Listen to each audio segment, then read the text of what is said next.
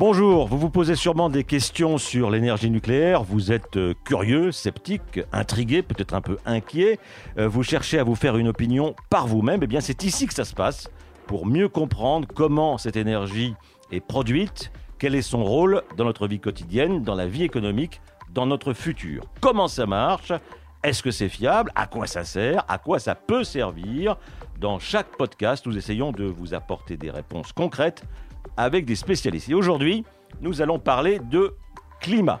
Le nucléaire à la rescousse du climat, c'est le thème que nous allons aborder dans cet épisode. Alors, ce titre peut vous paraître un peu provoquant quand on examine par exemple ce sondage récent qui montre que 7 Français sur 10 associent spontanément le nucléaire à l'émission de gaz à effet de serre. Et la proportion est même encore plus grande chez les jeunes, les, 18-34 ans. Ils sont 9 sur 10 à penser que le nucléaire fabrique beaucoup de CO2. Alors, dans ce podcast, nous allons voir que le nucléaire n'est pas l'ennemi de l'environnement, bien au contraire. Le nucléaire en clair, un podcast de la Sphène, présenté par Jérôme Godefroy. Dans le nucléaire en clair aujourd'hui, deux invités. François-Marie Bréon, bonjour. Bonjour. Alors vous êtes physicien, climatologue au Laboratoire des sciences du climat et de l'environnement, c'est un centre de recherche très important en France, l'un des plus réputés. Alors, et vous et vos collègues, je crois que vous contribuez euh, pas mal aux, travaux du GIEC. Hein. Effectivement, dans mon laboratoire, il y a un certain nombre de rédacteurs euh, aux différents rapports du GIEC. J'ai moi-même travaillé à la rédaction du cinquième rapport qui est sorti en 2013. Alors le GIEC, c'est le groupe d'experts internationaux qui s'intéresse à l'évolution du climat. Alors avec vous. Euh, Monsieur Bréon, il y a Valérie Faudon. Bonjour Valérie. Bonjour.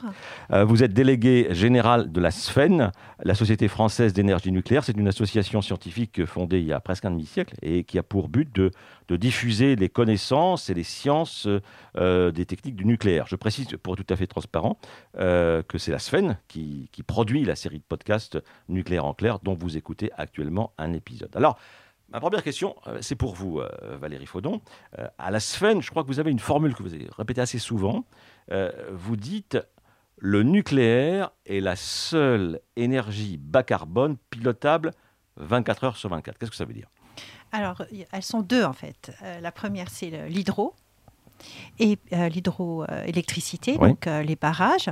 Et c'est d'ailleurs la première source d'électricité bas carbone pilotable mmh dans le monde. Et la seconde, c'est l'énergie nucléaire. Donc bas carbone, ça veut dire que ça émet très peu euh, de gaz carbonique, de CO2, de gaz à effet de serre. Et pilotable, ça veut dire qu'on peut produire de l'électricité à la demande. Vous savez que l'électricité ne se stocke pas ou très difficilement. Enfin, je pense qu'on va en reparler. Et donc, pour à, tout instant et euh, satisfaire la demande des citoyens en électricité, des industries, et des trains et des usines, euh, on doit produire euh, ce, qui, ce qui est demandé et ce qui est consommé. François-Marie, pour comparer avec d'autres sources d'énergie, formes d'énergie, le, le, solaire, l'éolien est moins pilotable, par définition. Ce n'est pas par définition, mais effectivement, euh, bah, typiquement le solaire, ça ne produit pas la nuit. Même le solaire, euh, même si on regarde à midi, ça produit beaucoup moins en hiver qu'en été. Je me suis amusé à faire des petites observations. typiquement en France, le solaire produit cinq fois moins au mois de janvier qu'il ne produit au mois de juin. Donc on voit bien qu'il cet aspect euh, non, pilotable, alors que euh, notre consommation est plus importante au mois de janvier qu'au mois de juin. Et pour, euh, l'éolien, il, il, produit plutôt plus en hiver, ce qui est favorable puisque la consommation électrique en France est plutôt plus grande en hiver qu'en été. Mais là aussi, avec des variations très importantes. J'ai regardé les variations de la production éolienne l'année dernière en France. Et d'une journée à l'autre, ça pouvait varier d'un facteur 25. Donc c'est extrêmement variable et donc ce n'est pas vraiment adapté à nos besoins qui sont d'une électricité qui est disponible en permanence. Valérie Faudon, ça veut dire que pour le nucléaire, au contraire, on appuie sur un bouton et ça marche tout de suite. C'est ça le pilotable. Oui, absolument. Alors, euh, quand on dit bas carbone, ça veut dire quand même qu'il y a un petit peu de carbone dans la production d'énergie nucléaire. Euh, François-Marie En fait, il n'y a, pas d'émission de dioxyde de carbone au moment de la production. Par contre, pour fabriquer une centrale nucléaire, d'autre part, pour aller chercher le minerai, enfin pour enrichir le minerai et puis même pour démanteler des centrales. Tout ça, ça demande un certain nombre d'activités qui chacune sont émettrices de gaz à effet de serre et c'est pour ça qu'il est nécessaire de faire ce qu'on appelle des analyses en cycle de vie. Et on considère que en moyenne mondiale, c'est 12 grammes de dioxyde de carbone par kilowattheure produit. En France, c'est plutôt mieux que ça pour un certain nombre de raisons. Et c'est typiquement 5 à 6 grammes de CO2 par kilowattheure produit. Et pour ce qui est de l'éolien, on parle plutôt d'une douzaine de grammes euh, par, par kilowattheure produit. Donc dans les deux cas, ce sont des énergies bas carbone du même ordre de grandeur, hein, si on compare à ce que c'est pour le gaz qui est de l'ordre de 400 ou pour le charbon qui est de l'ordre de 800. Donc ce sont vraiment des émissions qui, qui sont extrêmement faibles par rapport à celles des combustibles fossiles. Alors est-ce qu'on on dit souvent que, que la France, Valérie Faudon, et, le pays industrialisé qui produit euh, le, moins de carbone pour fabriquer son énergie. C'est bien ça? Euh, Absolument. Donc euh, les pays qui ont réellement ce qu'on appelle décarboné, c'est-à-dire qui produisent de l'électricité bas carbone dans le monde, on les compte vraiment sur les doigts d'une main. Donc c'est en général des pays qui ont des ressources exceptionnelles. Je pense à l'Islande, ils ont à la fois beaucoup d'hydroélectricité, mais aussi la géothermie, c'est pareil pour le Costa Rica. Donc si on regarde l'Europe, il n'y a que quatre pays qui ont de l'électricité bas carbone. Il y a la Norvège, parce qu'il y a encore beaucoup d'hydroélectricité.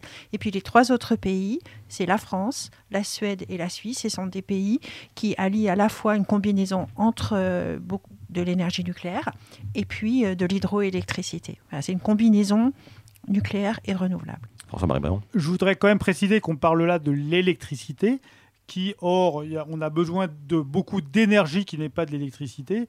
Et donc tous ces pays ont beau avoir une électricité très propre, ils continuent à se chauffer au gaz euh, ou au fuel, à avoir des voitures, à utiliser des avions, à fabriquer des objets. Et tout ça euh, conduit à des émissions de gaz à effet de serre. Donc même s'ils ont une électricité qui est propre, ça ne veut pas dire qu'ils ont une énergie totale qui est propre. Alors dans le gouvernement français, il y a, une idée euh, qui, s'installe, c'est de réduire la part du nucléaire. Hein. c'est un plan qui date de, l'ancienne présidence, l'ancien gouvernement, euh, qui a été reprise euh, par le gouvernement actuel. Euh, une centrale nucléaire qui ferme, qu'est-ce qu'il y a à la place? Qu'est-ce qu'on met en service tout de suite? Alors, euh, oui, en effet. Donc, euh, euh, il y a l'idée que les énergies renouvelables se développent et que donc, à l'avenir, le mix sera plus diversifié mmh. qu'il n'est aujourd'hui. Aujourd'hui, on a 70% de nucléaire dans notre mix mmh. électrique et à peu près 20% de renouvelables, principalement de l'hydro. Alors, il faut savoir pourquoi on est dans cette situation. C'est que historiquement, au début des années 70, c'est difficile à imaginer aujourd'hui, mais on produisait de l'électricité avec du pétrole, du gaz et du charbon.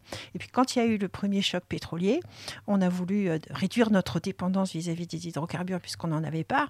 On était un des rares pays euh, d'Europe à ne pas vraiment avoir ni de gaz, ni de charbon, euh, ni de pétrole. Donc on a décidé de développer ce parc nucléaire pour sortir en fait euh, des énergies fossiles. Euh, il se trouve qu'il était euh, décarboné.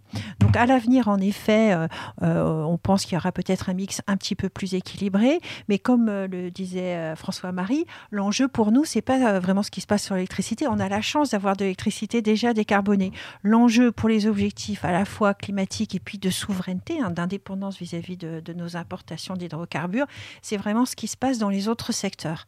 le transport, par exemple, la, voiture, c'est plus de 90% de, de, pétrole, euh, mais aussi l'habitat, le chauffage.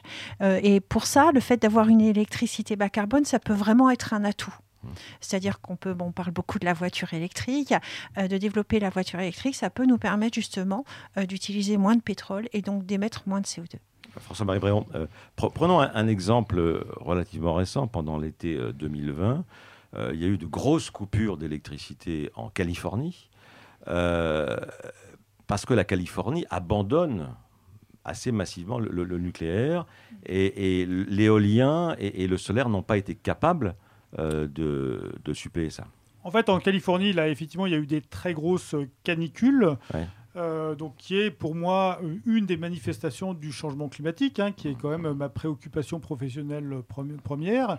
Et par conséquent, les Californiens ont utilisé énormément de climatisation, donc une consommation électrique très importante. Et pas de chance, à ce moment-là, il y avait très peu de vent aussi, et du coup, toutes les éoliennes ne fonctionnaient pas. Enfin, ou fonctionnaient, euh, produisaient très peu d'électricité. Du coup, l'essentiel de l'électricité était soit importée des États voisins, soit produite avec des centrales au gaz.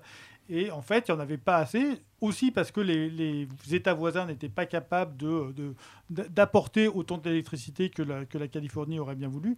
Et du coup, il y a effectivement eu des, coupures d'électricité. Et ça montre le, problème euh, de l'intermittence ou de la variabilité ou du non-pilotabilité de ces énergies renouvelables. C'est-à-dire qu'il y a beau avoir un parc installé très important en Californie d'éolien, eh ben, il n'était pas disponible au moment où on en avait besoin. faut donc, quand on regarde la carte de l'Europe, euh, l'implantation des, centrales nucléaires, bon, on sait qu'en France, il y en a beaucoup. Vous aviez dit 70% de nucléaire pour la production d'électricité en France. Euh, dans, dans, les pays voisins, bon, on sait que l'Allemagne a, réduit considérablement sa production d'électricité nucléaire. Euh, dans, les autres pays qu'on connaît moins bien, euh, comment ça se passe? Eh ben, En fait, on ne sait pas beaucoup, mais euh, l'Europe à 28 est la plus grande région nucléaire du monde. Mmh. Aujourd'hui, on a 25% d'électricité européenne qui est produite avec de l'énergie nucléaire. C'est la moitié de l'électricité bas carbone. Donc c'est beaucoup. Alors il y a des pays qui sont pour construire de nouvelles centrales nucléaires et des pays qui sont euh, plutôt pour réduire leur part du nucléaire. Vous avez parlé euh, euh, de l'Allemagne, mais on pourrait parler de la Belgique, puisque la Belgique a aujourd'hui plus de la moitié de son électricité qui vient du nucléaire, donc c'est très important. a prévu de sortir du nucléaire en 2025. Donc 2025, c'est demain. Euh, donc euh, il y a un peu une ambiguïté, je pense, qui, a dû certainement se produire en Californie, c'est que les gens se disent bah, on va remplacer le nucléaire par euh, des énergies renouvelables. En fait, pas du tout. Il y a un plan pour développer de nouvelles centrales à gaz en Belgique. Donc François-Marie l'a dit, le gaz c'est aux alentours de 500 grammes de CO2 par kilowattheure, alors que le nucléaire c'est aux alentours de 10. Hein. donc on est 50 fois plus émetteur de gaz à effet de serre. Et puis aussi c'est une grande dépendance géopolitique vis-à-vis des grands euh, pays gaz, en particulier euh, la Russie. Donc c'est un grand enjeu et, nous, on traque de manière assez précise qu'est-ce qui se passe quand une centrale euh, nucléaire ferme dans le mmh. monde. Donc on a des exemples aux États-Unis, donc vous avez parlé de la Californie, il y a aussi la Pennsylvanie, le Vermont, ou même tout simplement le Japon, qui n'a pas redémarré toutes ses centrales nucléaires et qui a un plan pour construire une trentaine de centrales à charbon. François-Marie Bréon, je rappelle que vous travaillez au, laboratoire des, sciences du climat et de l'environnement.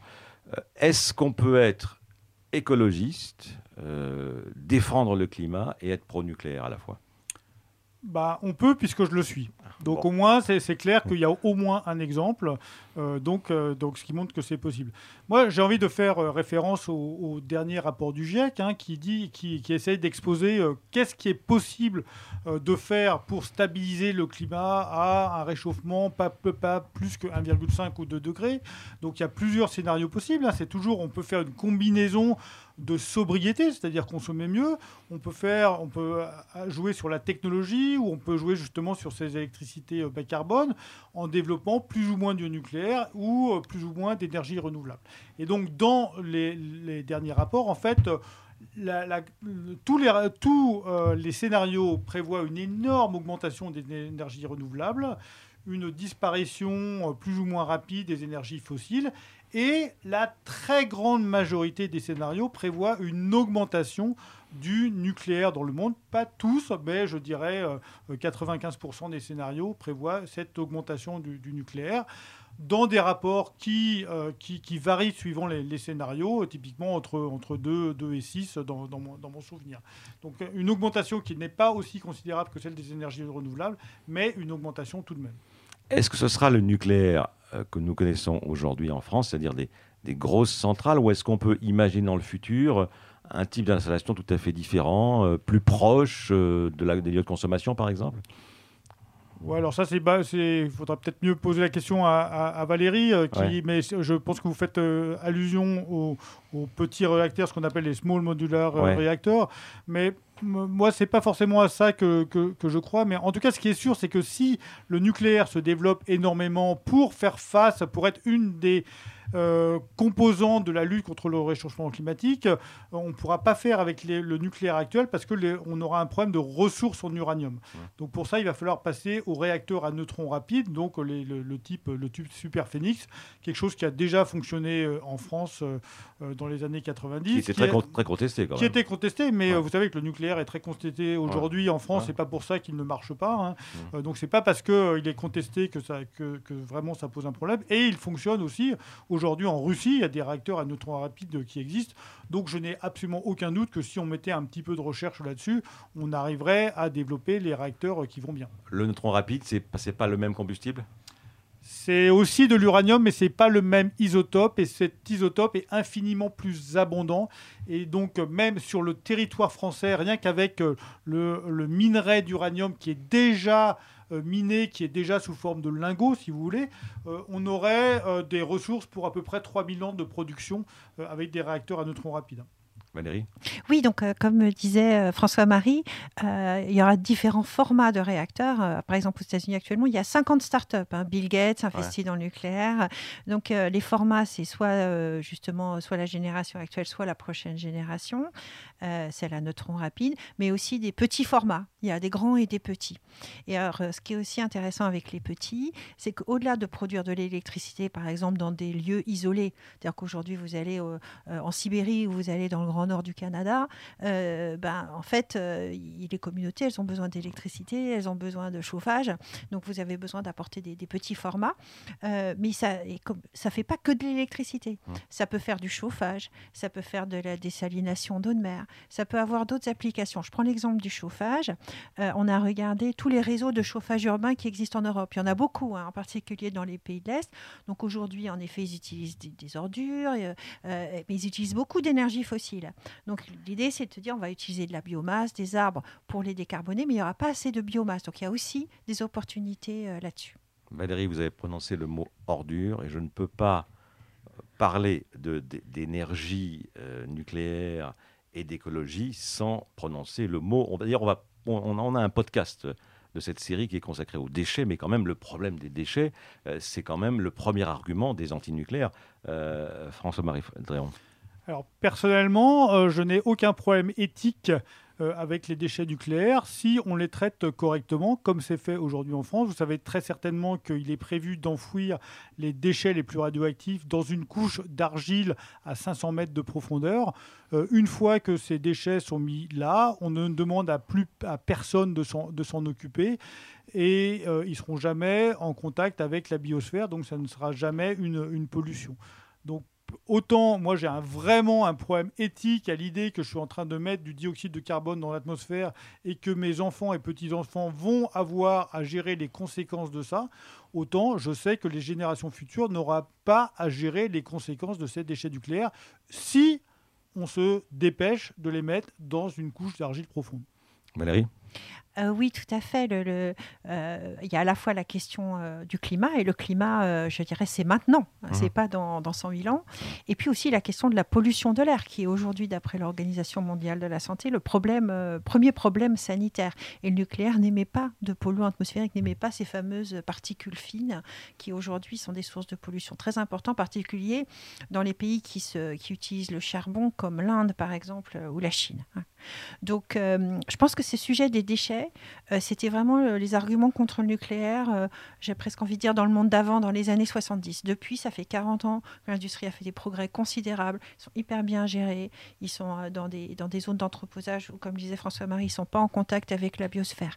Et maintenant, il y a les défis, je dirais, du monde d'après, les grands défis écologiques. Et quand on regarde les quatre grands défis écologiques, même dans l'opinion des, des Français, ce qui les inquiète, c'est d'abord le climat, et le nucléaire est une solution pour le climat, la pollution de l'air, et euh, le, nucléaire ne pollue pas l'air, et aussi la biodiversité et les ressources.